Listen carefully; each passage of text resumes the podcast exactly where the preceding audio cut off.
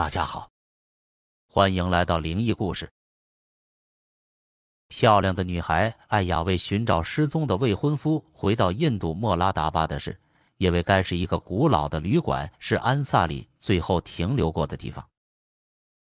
为了帮艾雅找到恋人，当地的警员拉希德开始调查旅馆。然而，他却震惊的发现，那古老的旅馆里魅影重重，似乎隐藏着可怕的幽灵。如果您喜欢我们的故事，请订阅我们的频道。接下来继续我们今天的故事。五月的一个傍晚，印度北方邦城市莫拉达巴德市的警局走进一位年轻美丽的女子。她叫艾雅，虽是印度裔，但自小在英国长大。一年前，她认识了从印度到英国求学的安萨里。两人一见倾心，经过近一年的交往，两人决定结婚。婚礼定在今年七月。安萨里是个孤，十一岁时开始接受一位名叫拉图的老人的资助，这才一步步完成学业。十几天前，安萨里接到电话说拉图先生去世了，便急匆匆赶回了印度，可是随后就音信全无了。艾雅等待了十天后。再也等不下去了，飞抵莫拉达巴德寻找未婚夫。拉希德首先通过电脑查找拉图的住址。虽然整个莫拉达巴德叫这个名字的有数百人，不过刚去世的仅有三位。可哪一位是艾雅要找的人呢？这时，艾雅指着其中一位拉图贝里的名字叫道：“是他，安萨里曾经提到过，拉图先生开了一家小旅馆。”资料显示，拉图贝里是一家名为安蒂拉的小旅店的店主。拿到地址的艾雅谢过拉希德，马上就跑去安蒂拉找未婚夫了。没多久，拉希德就接到他的电话。艾雅说，旅店门前竖着一块暂停歇业的牌子。他按了好一阵铃，才从门缝里探出颗脑袋。艾雅忙说明来意。那人恶声恶气地说：“我是刚去世拉图先生的侄子。我叔叔很穷，从来没听说他资助过什么人。你一定认错人了。”说着，砰的一声关上了大门。直觉告诉我，那人在撒谎。艾雅焦急地说：“我怀疑安萨里可能是被他们绑架了。帮帮我吧！”艾雅乞求地说。拉希德在他的温言软语中融化了。答应陪他走一趟。安蒂拉坐落在莫拉达巴德的西北部，是一幢仅有两层高的木质老房子。拉希德与艾雅并肩，刚转过一幢大楼，艾雅突然一把拉住了他，轻声说：“看，最前面的就是给我开门的人。”拉希德抬头一看，只见有三个男人正鬼鬼祟祟从安蒂拉的大门里走出来。他们个个阴沉着脸，一副心事重重的样子。三个人上了停在门口的一辆车，向东驶去。拉希德围着房子绕了几圈，但所有窗子都拉着窗帘，看不见里面。这时，艾雅递给他一根发卡，拉希德微一迟疑，接过来，在老旧的门锁上摆弄了几下，门开了。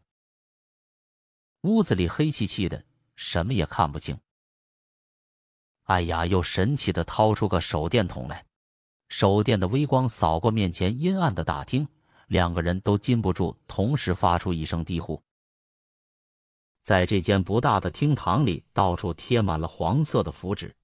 天哪，这里该不会是闹鬼吧？拉希德轻声嘟囔。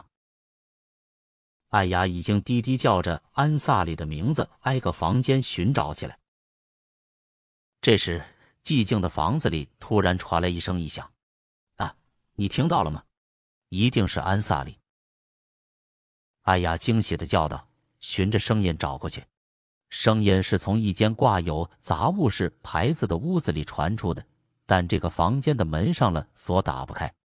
此时门里的声音越来越大，他一定是被人堵住了嘴，说不出话。快把门打开！艾雅对拉希德叫道。话音未落，整个房子突然开始颤抖摇晃，四周不断传来物体掉落地面的声音。艾雅吓得花容失色，拉希德用力拉着他的手，连滚带爬的跑出了安迪拉。奇怪的是，一走出大门，那种天崩地裂般的震颤就消失了。拉希德回过头，仔细端详着这幢二层小楼，发现他还在轻微的颤动着，禁不住失声叫道：“不是地震，是里面闹鬼了。怪不得里面贴了那么多符咒。”艾雅顿时恍然，两人将大门锁好，回到了警局。拉希德调取了拉图的详细资料，得知拉图确实有个侄子，名叫沙马。拉图一生未婚。沙马是他唯一的亲人。不过，这个杀马的记录并不干净，酗酒、赌博、抢劫，是个不务正业的小混混，不止一次出入警局。查看完资料，拉希德小心的对伊雅说：“我觉得安萨里可能欺骗了你。从资料看，拉图一辈子都守着这家小旅馆，勉强度日，并不是个有钱人。”根本没有多余的钱去资助别人，可是艾雅根本听不进去，坚称安萨里一定是被杀马绑架了。拉希德无奈，只有继续想办法。他查到为拉图办理丧事的是一个名叫纳希尔的老人后，带着艾雅一起去找他。那希尔是拉图多年的好友，他听了艾雅的介绍，眉头皱了皱。说拉图的确是资助过很多失学孩子。拉图有一件家传的古董玉佛，豪赌的沙马曾多次上门找叔叔要，都被他拒绝了。十几年前，拉图偷偷把玉佛卖了，用这笔钱匿名成立了一个助学基金，帮助那些上不起学的孩子继续学业。说完，那希尔看着艾雅，用怀疑的口气问。拉图资助那些孩子都用的是匿名，安萨里是怎么知道他的名字的？又是谁给他打去电话报告拉图的死讯的？艾雅含糊的说：“我不知道，这都是安萨里告诉我的。”告别那希尔，拉希德想同艾雅谈谈，艾雅却匆匆走了，一连几天都没再出现，电话也打不通，这让拉希德起了疑心。他去机场。调取了近一个月从伦敦来的旅客名单，可是查遍了所有航班，都没有找到安萨里和艾雅的名字。一个星期后，神秘失踪的艾雅突然主动找上门来。“你骗了我！”拉希德怒声斥道。艾雅轻轻点了点头，眼中泛起一层泪光，乞求的说：“帮帮我！我确信安萨里出了事。”我真的很为他担心。原来，艾雅并不是在伦敦长大的，而是和安萨里一样是个孤儿。两人一起在孤儿院中长大。十一岁时，安萨里幸运的获得赞助，可以去上学。但是安萨里不喜欢读书，总是逃学，这让他的赞助人拉图很是担忧，把安萨里找去进行了一次推心置腹的谈话。就这样，安萨里知道了赞助自己的人是谁。可是，安萨里还是让拉图失望了，终止了对他的赞助。安萨里辍了学，没有任何技能与学识的他，在社会上混得很不好，连基本的温饱都成问题。安萨里天去找拉图，想求他帮帮自己，正赶上拉图的侄子杀马上门向叔叔讨要家传的玉佛。两人的争执被躲在一旁的安萨里听了个清清楚楚，他不禁动了贪念。此后，安萨里多次以客人的身份潜入安迪拉，希望能探听到玉佛的藏身处，可是始终没有发现。前不久，安萨里再度潜入安迪拉，不小心被拉图发现，拉图认出了安萨里，气愤的要打电话报警。安萨里情急下。一把推倒挡在面前的拉图，夺路逃了出来。心惊胆战的安萨里在外面躲了两天，并没有警察找上门来。他悄悄跑到安迪拉探听消息，这才知道拉图去世的消息。听说是不小心摔倒在地后突发心脏病猝死的。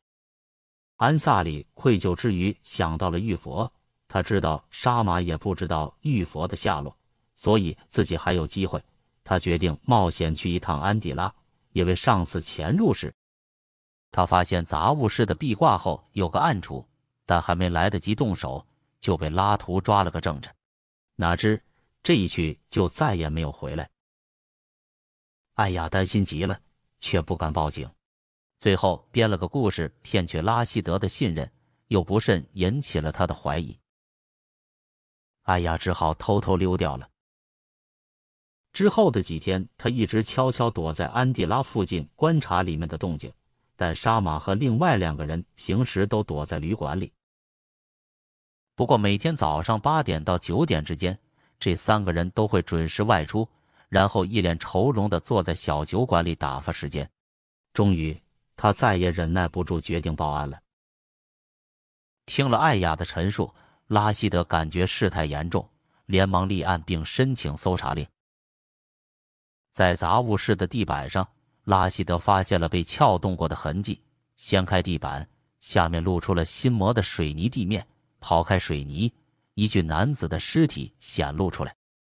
一旁的艾雅看了，大叫一声，哭着扑了上去。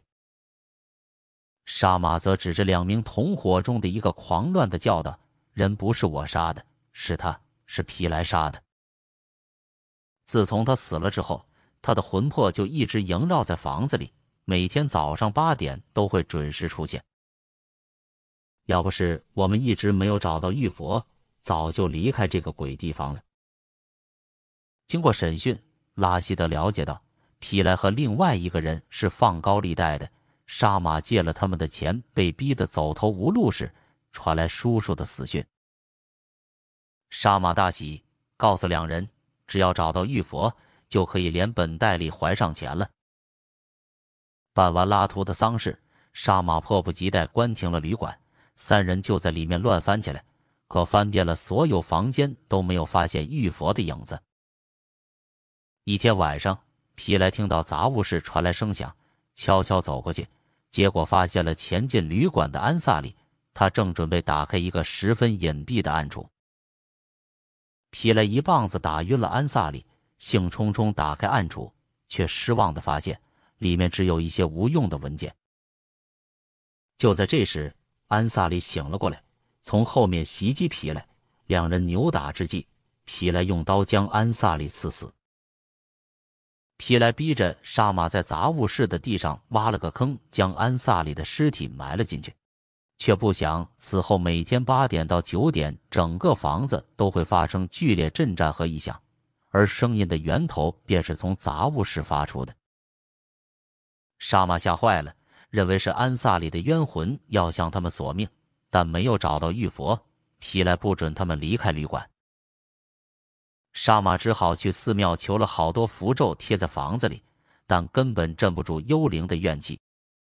无奈，他们只好每天八点到九点，在幽灵现身时躲到外面。拉希德不相信什么闹鬼之说，可是他确实曾亲身经历过。而且说来奇怪，自从安萨里的尸体被挖出来，第二天旅馆就没再发生闹鬼现象了。